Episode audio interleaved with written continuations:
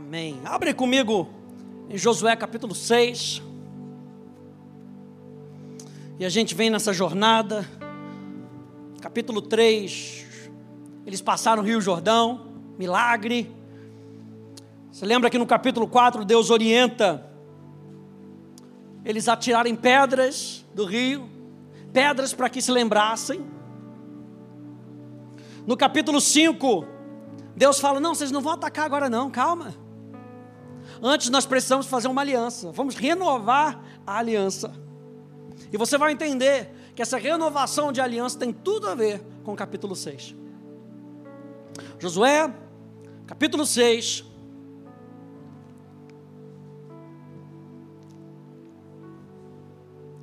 E muitas vezes, gente, para a gente tomar, ah tá, para a gente tomar posse daquilo que Deus nos falou, nós precisamos enfrentar desafios.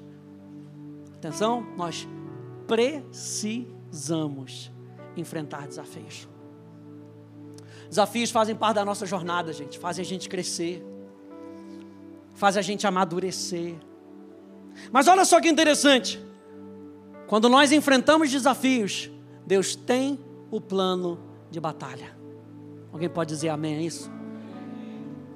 É importantíssimo que eu e você saibamos que nós precisamos enfrentar desafios. Mas quando nós enfrentamos desafios, Deus tem o plano de batalha para cada um de nós. Deus tem a estratégia para cada batalha que eu e você vamos enfrentar durante a nossa jornada. E aí, diante desse desafio, o desafio estava lá, grande o suficiente para botar medo nos, nos israelitas. Mas olha só o que, que diz, no versículo 1 diz: Ora, Jericó estava rigorosamente fechada. Imagina isso. Deus fala: vocês vão tomar posse da terra, mas existe uma muralha, e essa muralha está, não está fechada, não, gente, está rigorosamente fechada. Sabe aquele filme que tem alguém correndo atrás da mocinha e ela entra no quarto e ela bota armário na porta, ela bota o sofá na porta, ela bota a gaiola do papagaio na porta, para que nada entre pela porta. Eh, Jericó estava rigorosamente fechada. E muitas vezes Deus fala para a gente: vamos enfrentar desafios, e parece que o desafio é impenetrável, parece que o desafio é invencível. Eu acho isso interessante, não dava para atacar por dentro como comumente se faria. Não dava para tentar entrar por debaixo da soleira de uma porta, para tentar atacar por dentro, de dentro para fora. Não dava. Jericó estava impenetrável. Mas aí vem o verso 2. Diz assim: Então o Senhor disse a Josué: Meu Deus, em toda essa jornada, a gente está vendo que a cada desafio, eles precisam ouvir a voz de Deus. E a cada desafio, Deus ia dando as estratégias. Eles podiam estar olhando para a muralha e estava vendo a dificuldade da muralha, mas logo veio a voz do Senhor. Então o Senhor disse a Josué: Olhe para aqui, aleluia, olhe. A palavra olhar é a palavra raá, e raá significa ver, perceber, considerar contemplar, respeitar e alegrar-se com aquilo que você está vendo. Deus estava chamando a atenção do povo, Ele estava dizendo assim: não olha para a muralha, olha aqui o que, que eu vou falar para você. Meu Deus. E ele está falando, bota a sua atenção no que eu vou falar. Quantas vezes a gente tem que fazer isso durante os nossos desafios? E a gente tem que parar de olhar para os desafios e olhar para o autor e consumador da nossa fé, como diz Hebreus, olhando firmemente. Diga firmemente olhando firmemente, aquele que você não vai tirar a sua atenção daquilo, não importa o que aconteça ao seu redor, eu não tiro a minha atenção. E Deus vira para o povo e diz: olhe para cá, olhe, preste atenção, considere o que eu vou falar. E sabe quando a gente fala de consideração, a gente está falando de voltar a nossa atenção para ouvir com detalhe o que a pessoa vai falar. Não é aquele ouvido de mercador como a gente brinca, ah, fez ouvido de mercador, entrou por aqui, saiu por aqui. Não, eu quero entender o que você está falando.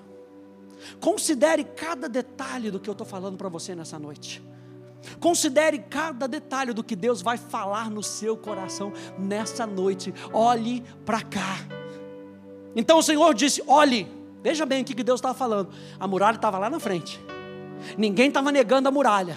Ninguém estava dizendo que a muralha não existia. Ele está dizendo: olhe, estou entregando em suas mãos a cidade de Jericó, o seu rei e os seus valentes. Meu Deus, não é só a muralha, não. Ele está entregando o governo da cidade. E aqueles que poderiam guerrear contra vocês, eu estou entregando tudo isso na mão de vocês.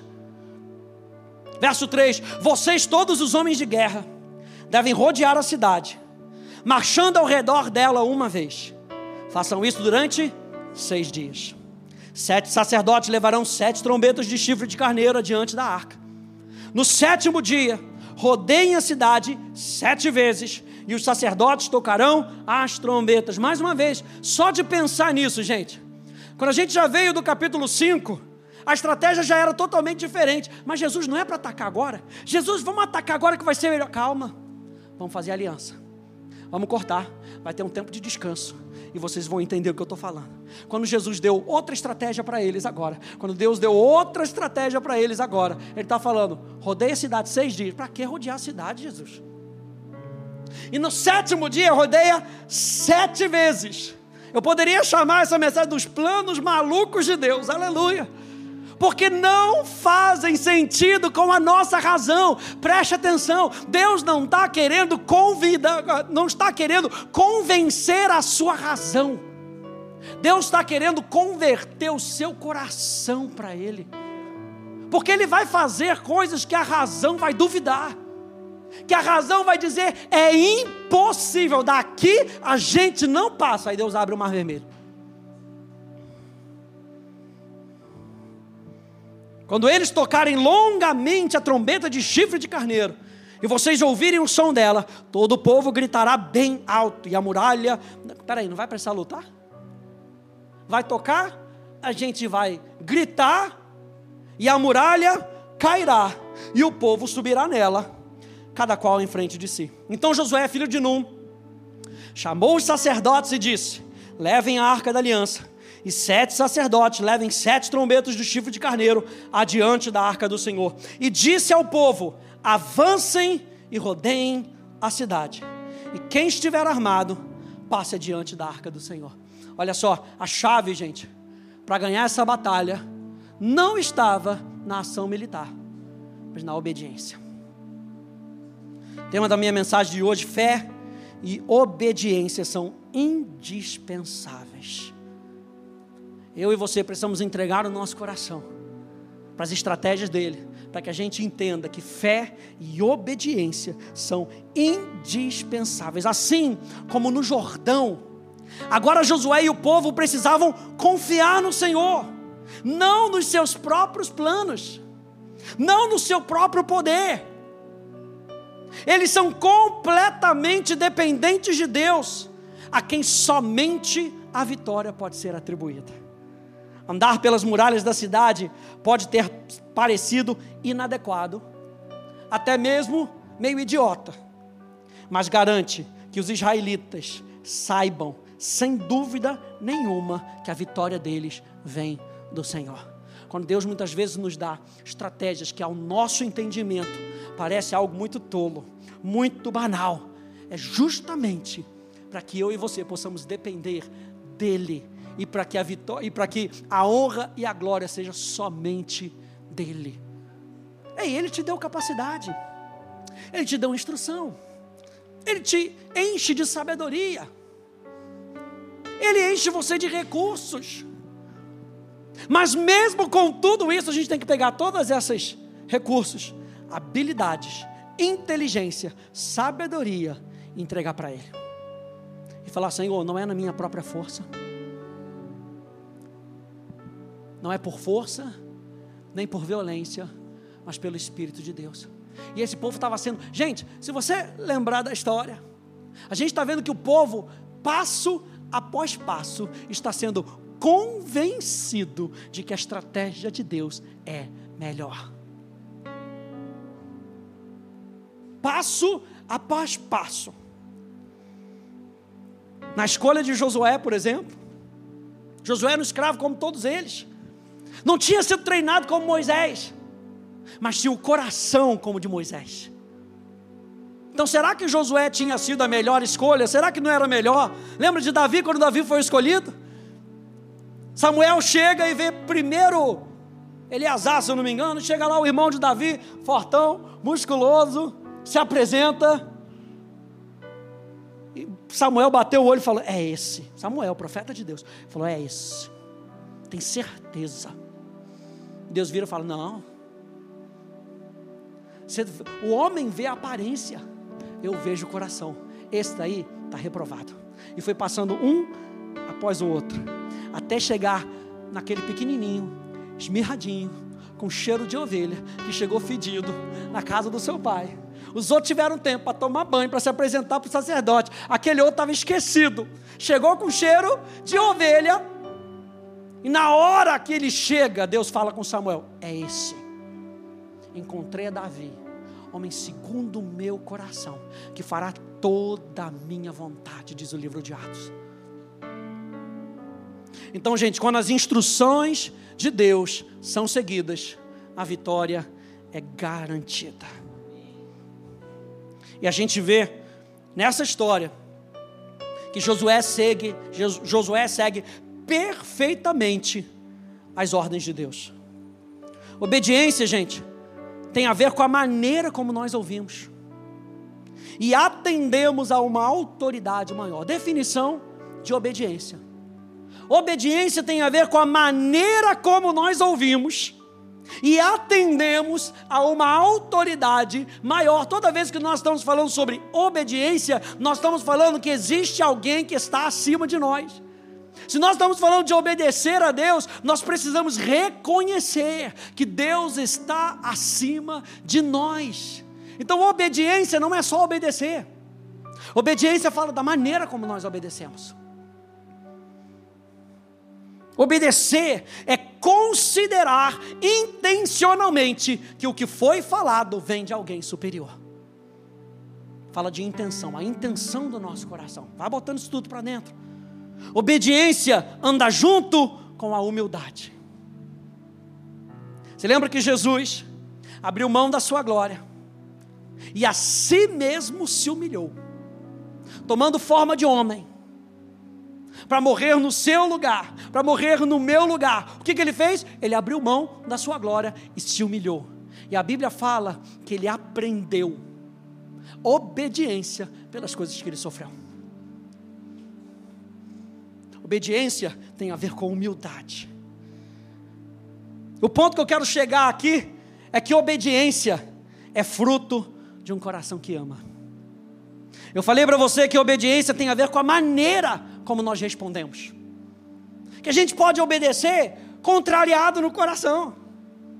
A gente pode fazer da maneira de fora, mas pode estar com o coração totalmente desconectado. E Deus está falando isso não é obediência bíblica. A obediência está na maneira como nós fazemos. Vai doer na carne, gente. Obedecer dói na carne, mas trabalha no nosso espírito. E olha só, João capítulo 14. Obediência é um fruto de um coração que ama. João capítulo 14, nesses versículos, diz: Se vocês me amam, guardarão os meus mandamentos. Aquele que tem os meus mandamentos e os guarda, esse é o que me ama. Jesus respondeu: Se alguém me ama, guardará a minha palavra. E guardar, ele tem o sentido de obedecer. E o meu Pai o amará e viremos para Ele e faremos nele morada. Quem não me ama, não guarda as minhas palavras, não obedece às minhas palavras. No entanto, faço isso para que o mundo saiba. O que, que ele estava fazendo? Eu obedeço ao Pai. Eu faço isso para que o mundo saiba que eu amo o Pai e que faço como o Pai me ordenou. E aí eu anotei aqui: como é que eu permaneço nesse amor? Se obediência é fruto de um coração que ama, lembra que a gente está falando de Josué. A gente está falando que Deus deu uma direção maluca para Josué, inconcebível, irracional. Eu estou falando que obediência é fruto de um coração que ama. Como é que eu permaneço nesse amor? Eu permaneço obedecendo. E como é que eu permaneço obedecendo? Eu permaneço no amor. O amor e a obediência têm que andar juntos. Olha só o que, que diz João capítulo 15, no verso 10. Diz: Se vocês guardam os meus mandamentos, se vocês guardarem os meus mandamentos, permanecerão no meu amor. Assim como também eu tenho guardado os mandamentos do meu Pai, e no seu amor eu permaneço. Então, obediência, gente, não tem a ver com seguir regras. Obediência tem a ver com a condição do coração. Dessa maneira, é como se Jesus estivesse falando isso aqui. Qualquer um que me ama vai prestar muita atenção no que eu digo, vai guardar essas palavras na sua mente, vai gravar o meu ensinamento no seu coração, vai guardá-lo com vigilância, dedicar toda a sua energia para aplicá-lo na sua vida, terá cuidado para colocá-lo em prática e valorizá-lo acima de tudo. Jesus está falando: você quer me obedecer? Entrega o teu coração para mim. E quando você entregar o seu coração para mim, você vai me obedecer da maneira certa. Olha só, em resumo, a obediência a Deus prova o nosso amor para com Ele. Tantos versículos para ensinar a gente.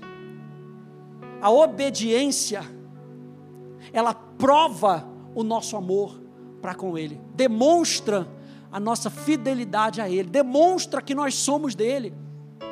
A obediência glorifica a Deus no mundo, a obediência abre caminhos de bênção para nós, e isso estava sendo trabalhado no coração do, daqueles homens. Por isso que no capítulo 5 foi necessário a aliança. E a Bíblia fala que Deus quer se mostrar forte àqueles cujo coração é totalmente dele. Lembra que nós lemos isso semana passada? É totalmente dele. Por quê? Porque ele não quer meia obediência. Deus não aceita meia obediência. Deus não aceita obediência do meu jeito. Deus só aceita obediência cujo coração é totalmente dele. E ele teve que lidar com o povo, trazer novamente a circuncisão para o povo, para que o coração do povo fosse dele. Para quê? Para que no capítulo 6 eles pudessem obedecer da maneira correta. 1 João, capítulo 2, verso 3 a verso 6, na New Living Translation diz assim: E podemos ter certeza de que o conhecemos, se obedecermos aos seus mandamentos. Se alguém afirma, eu conheço a Deus, mas não obedece aos mandamentos de Deus, essa pessoa é mentirosa e não vive na verdade. O apóstolo João, o apóstolo do amor, dizendo que se a pessoa diz que conhece a Deus e não obedece a Deus, essa pessoa é mentirosa, está querendo enganar quem? Se fosse na versão de hoje, está querendo enganar quem? E ele ainda diz assim: não vive na verdade. Mas aqueles que obedecem à palavra de Deus realmente mostram como o amam completamente. É assim que sabemos que estamos vivendo nele. Aqueles que dizem que vivem em Deus devem viver suas vidas como Jesus viveu. E como é que Jesus viveu? Jesus viveu para obedecer ao Pai. Jesus viveu para agradar ao Pai. Jesus viveu se submetendo tendo ao Pai. E eu e você somos chamados para entregar o controle da nossa vida para Ele. Vocês querem ver a vitória diante dessa muralha? Confiem o seu coração a mim. Olha só, obediência não é submissão cega, é a atenção total do amor àquele a quem deseja se entregar. Obediência é o amor se entregando. Qual é a melhor definição de obediência que você pode dar para alguém? O que, que é obediência? Obediência é o amor se entregando.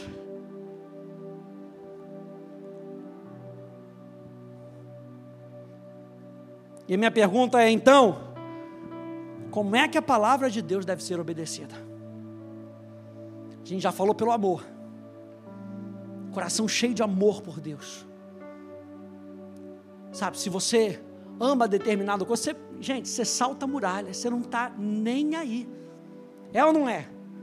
Olha, você gosta daquele esporte, pode estar tá chovendo, pode estar tá caindo granizo, pode estar tá caindo granito. Você não quer nem saber, você vai.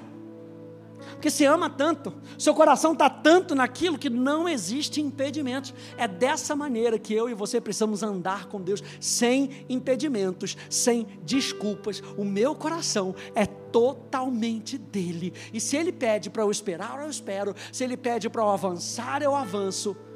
Se ele pede para eu esquecer da minha razão, eu esqueço da minha razão. Porque eu e você precisamos obedecer pela fé. Diga pela fé. Continue lendo comigo aí em Josué, a partir do capítulo 8. Diz assim: Josué capítulo 6, verso 8. Josué capítulo 6, verso 8. Diz: E assim foi, que como Josué havia falado ao povo, os sete sacerdotes, com as sete trombetas de chifre de carneiro, diante do Senhor, passaram e tocaram as trombetas, e a arca da aliança do Senhor os seguia. Os homens armados iam adiante dos sacerdotes, que tocavam as trombetas. A retaguarda seguia após a arca e as trombetas soavam continuamente. Não é interessante aqui, quando você pega a história de Josafá, segunda Crônicas, você vê que a cada batalha Deus tem uma estratégia diferente.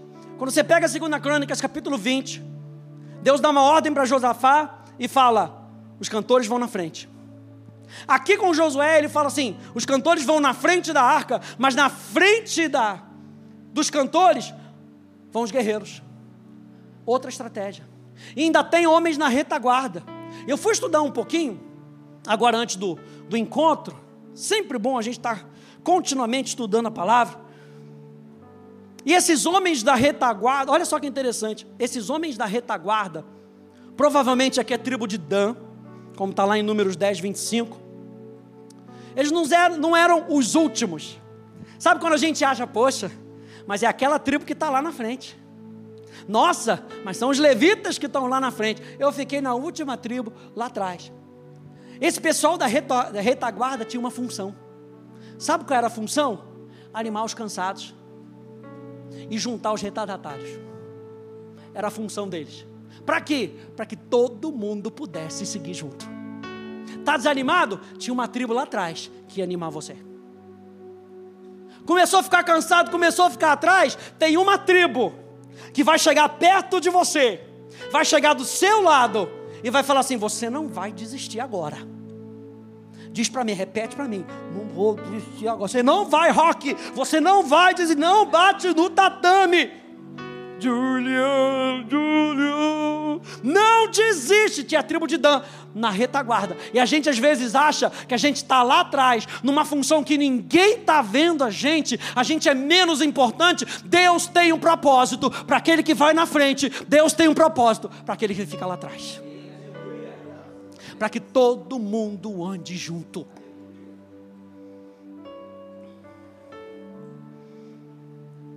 Mas Josué, versículo 10, tinha dado ordens ao povo, dizendo: Não gritem, nem façam ouvir a sua voz, não digam uma palavra sequer. Pode estar sendo treinado essa semana, aleluia.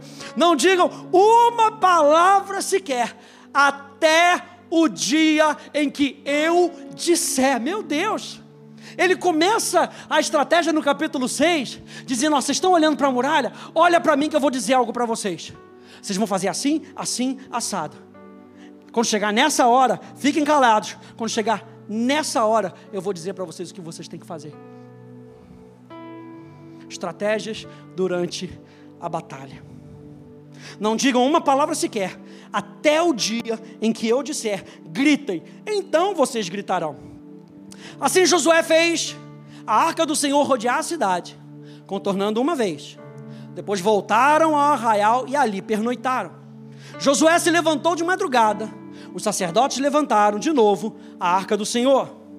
Os sete sacerdotes que, levavam as sete é, trombetas de chifre de carneiro diante da arca do Senhor iam tocando continuamente. Só tinha um som, som de trombeta. E som de, presta atenção, gente, quando você vai para Apocalipse, som de trombeta representa a voz de Deus. O que, que os sacerdotes tinham que fazer? Só tocar a trombeta, sem voz humana, sem opinião humana, só a voz de Deus. Só a voz de Deus, continuamente. Meu Deus. É por isso que a palavra de Deus, mais para frente, vai falar. Antes, aqui com Josué, Josué capítulo 1, diz assim: medita nessa palavra, de dia e de noite, continuamente. Diga continuamente.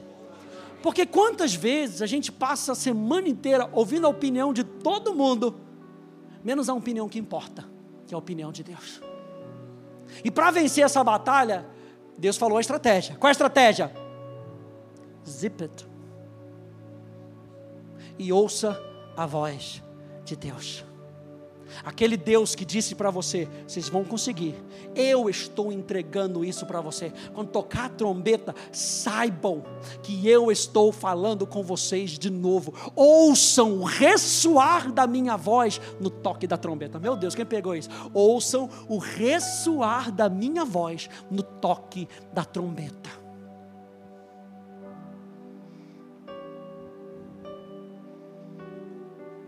Os homens armados iam adiante deles, e a retaguarda seguia após a arca do Senhor, enquanto as trombetas soavam continuamente. No segundo dia, rodearam outra vez a cidade e voltaram para o arraial, e assim fizeram durante seis dias. No sétimo dia, madrugaram ao romper da manhã e, da mesma maneira, rodearam a cidade sete vezes. Somente naquele dia rodearam a cidade sete vezes. Ou seja, gente, o caminho da vitória é um caminho de obediência e de fé. Porque muitas vezes a empolgação de finalmente estar diante da promessa pode nos levar a tomar atitudes contrárias ao que Deus diz. E podia ser que eles estavam ali, diante daquela muralha, entendendo que Deus já tinha entregado aquela muralha para eles. E eles fossem tentados a gritar, quando deviam ficar calados. Precisamos continuar crendo que Deus tem o direito de nos dizer algo que nós devemos fazer. Por quê? Porque Ele é o nosso superior. A gente entende que Ele é o nosso Pai. Aliás, já fica preparado, porque a gente vai começar uma série nos domingos, falando sobre a paternidade de Deus. Ele é o nosso Pai. Ele é seu melhor amigo, mas Ele continua sendo o nosso Deus. Continua sendo aquele que é superior a nós. Então nós precisamos continuar crendo que Deus tem o direito porque quantas vezes a gente chega para Deus, a gente apresenta os nossos planos da nossa maneira, como se a gente tivesse o direito de fazer isso. Ele tem o direito. Ele comprou a nossa vida, gente. Eu, eu era escravo do inferno, escravo dos demônios. Ele comprou a minha vida, ele me resgatou do império das trevas. Ele tem o direito de me falar o que eu preciso fazer. Precisamos então continuar crendo que Deus tem o direito de nos dizer algo que devemos fazer e que existe propósito em tudo o que Deus nos pede. A fé que salva, gente, a fé que garante a vitória é a fé obediente. Olha só, Hebreus capítulo 11, no verso 8 e no verso 30, diz: Pela fé, Abraão, quando chamado, fez o quê? Obedeceu. A fé que vê a manifestação da vitória é a fé obediente.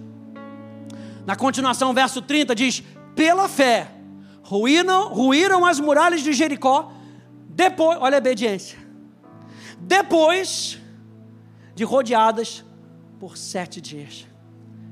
Então as muralhas caíram pela fé,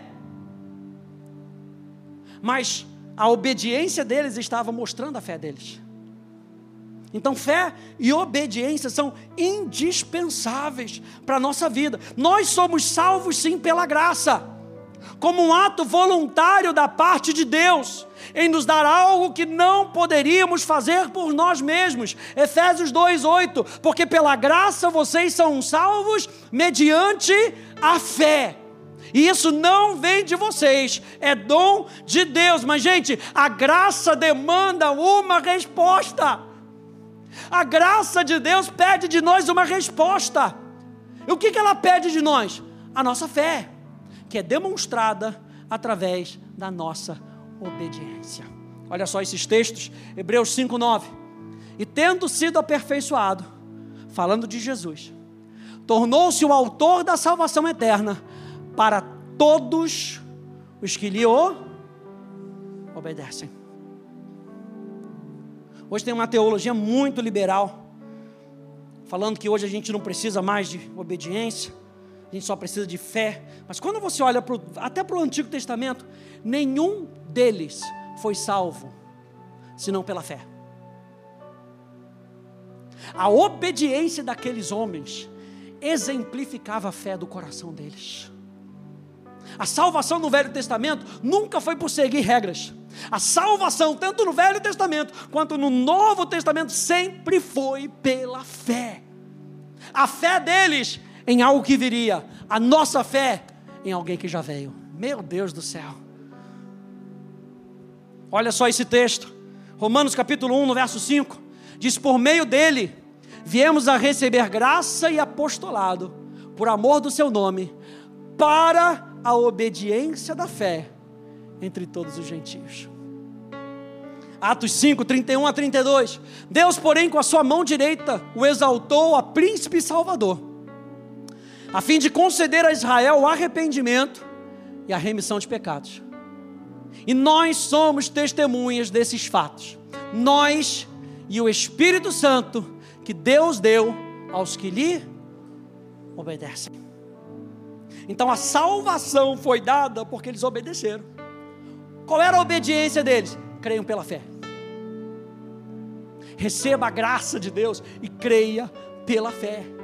Então fé e obediência andam juntas, gente. E o fato aqui é que a arca estava no meio deles. A presença de Deus estava no meio deles. Hebreus capítulo 11, verso 6, vamos lembrar que sem fé é impossível agradar a Deus. Sem fé é impossível. Eu comecei dizendo que a obediência é um ato de amor, é o amor se entregando. A obediência demonstra a nossa fé. Não tem como a gente dizer que a gente tem fé se a gente não pratica aquilo que a gente ouve de Deus. A fé sem obras é morta. Que obras é essa? Obediência à palavra de Deus. No final das contas, gente, Deus é sempre fiel à Sua palavra. Obedecer a Deus é se entregar pela fé ao amor de Deus que nos conquistou. O que, que esse povo estava fazendo aqui? O que, que eles precisavam fazer? Eles precisavam obedecer. Eles precisavam obedecer pela fé. Eles precisavam entregar o seu coração. E é assim que durante as batalhas da nossa vida nós vamos fazendo. Se a muralha está lá, eu vou obedecer, eu vou deixar o amor de Deus que encheu o meu coração responder a alguém superior, mesmo que seja a coisa mais maluca da minha vida, eu vou exercitar a minha fé. E como é que eu vou exercitar a minha fé? Praticando aquilo que Ele me pediu. Esse ano, ano de 2023 Ano da manifestação abundante de Deus. Qual é o texto que o pastor Hélio tem usado? Da pesca maravilhosa. Pedro não tinha pescado nada. Passou a noite trabalhando. Não juntou nada. Cansou. Já estava lavando as redes. Jesus chega perto dele e fala: Pode voltar, por favor? Não, Jesus, mas você não está entendendo. Pesquei a noite inteira, não peguei nada. Você pode voltar, por favor? Você sabe o que, que Pedro fez? Considerou a palavra de Jesus como tendo mais autoridade do que a opinião dele. E o que, que ele fez? Botou o barco na água de novo. Botou as redes para sujarem, para serem salgadas de novo. Como é que ele fez isso? Pela fé, porque ele não via nada. O que, que ele tinha visto? Fracasso. O que, que ele tinha visto? Derrota. O que, que ele tinha visto? Tempo perdido. Mas conforme a palavra de Jesus, o que, que ele fez? Ele obedeceu pela fé, mesmo sem ver. Depois, mais para frente, tormenta no mar, tempestade. Jesus, se for você mesmo, manda uma palavra. O que, que Jesus falou? Jesus não falou, pode vir. Jesus deu uma ordem. Ele diz, vem. E Pedro, presta atenção, Pedro não andou sobre as águas. Pedro andou sobre a palavra de Jesus. Pedro foi com base na palavra. O que, que Pedro fez? Com a ordem de Jesus, ele obedeceu pela fé. Quem é que ele tinha, sei lá, conhecido que tinha feito algo parecido? Só para ele poder dizer: Nossa, é mesmo. Lá no Antigo Testamento teve uma pessoa que andou sobre as águas. Eu acho que pode acontecer. Ele não tinha nem referência. Às vezes o milagre que Deus vai fazer na nossa vida não tem referência nenhuma para você se apoiar, para que você se apoie somente na palavra de Deus. Onde que na história que antes de Josué tinha acontecido de muralhas caírem, eles não tinham referência. A nossa única referência é a palavra que Deus nos dá, da maneira como Deus nos dá. É dessa maneira que nós obedecemos pela fé. Nós obedecemos crendo no nosso coração de que aquele que fez a promessa é fiel. Verso 16, volta lá no verso 16. E aconteceu que na sétima vez, quando os sacerdotes tocavam as trombetas, Josué disse ao povo: Gritem, porque o Senhor está entregando a cidade a vocês. No final das contas, Deus é sempre fiel à Sua palavra, pois a cidade será condenada, ela e tudo que nela houver, somente ficará viva Raabe, a prostituta, e todos os que estiverem com ela em casa porque escondeu os mensageiros que enviamos. Verso 18. Quanto a vocês, cuidem para não ficar com nenhuma coisa das coisas condenadas. A gente vai ver isso na próxima semana. Cuidem, para que vocês não sejam atraídos pela, pelos pormenores dessa vitória, para que vocês não esqueçam Deus e busquem as coisas materiais. Meu Deus. Para não acontecer que depois de as terem condenado, vocês as tomem para si. Nesse caso, tornariam maldito o arraial de Israel e trariam confusão a ele. Porém, toda prata, ouro e utensílios de bronze e de ferro são consagrados ao Senhor, irão para o seu tesouro. Verso 20. Assim o povo gritou e os sacerdotes tocaram as trombetas. Ao ouvir o som da trombeta, o povo gritou com toda a força. Gente, o coração deles estava tanto naquilo ali, que eles não gritaram de qualquer maneira, não. Outro dia a gente estava tava em casa, e você consegue, a gente mora ali perto do estádio do Bafo, e a gente consegue ouvir, quando é, é assim, gol, duvido que você faça assim com o seu time de futebol, homem, gol, gol do Corinthians, gol do Santos, olha que maravilha, mulher, é gol do Santos, aleluia, tanto tempo que não faz gol, né Rogério, aleluia, tanto tempo que não faz um gol, glória, não, o coração está tanto naquilo que a palavra de Deus, ela fala, eles gritaram com toda a sua força. Não foi o grito deles que derrubou a muralha, gente.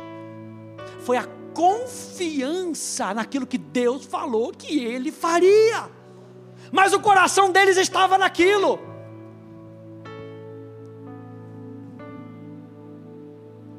Gritou com toda força, as muralhas ruíram e o povo subiu à cidade, cada qual em frente de si, e a tomaram. Verso 21: destruíram totalmente a fio de espada tudo o que havia na cidade, tanto homens como mulheres, tanto jovens como velhos, também bois, ovelhas, jumentos, e aí ele continua dizendo que eles salvaram Raabe.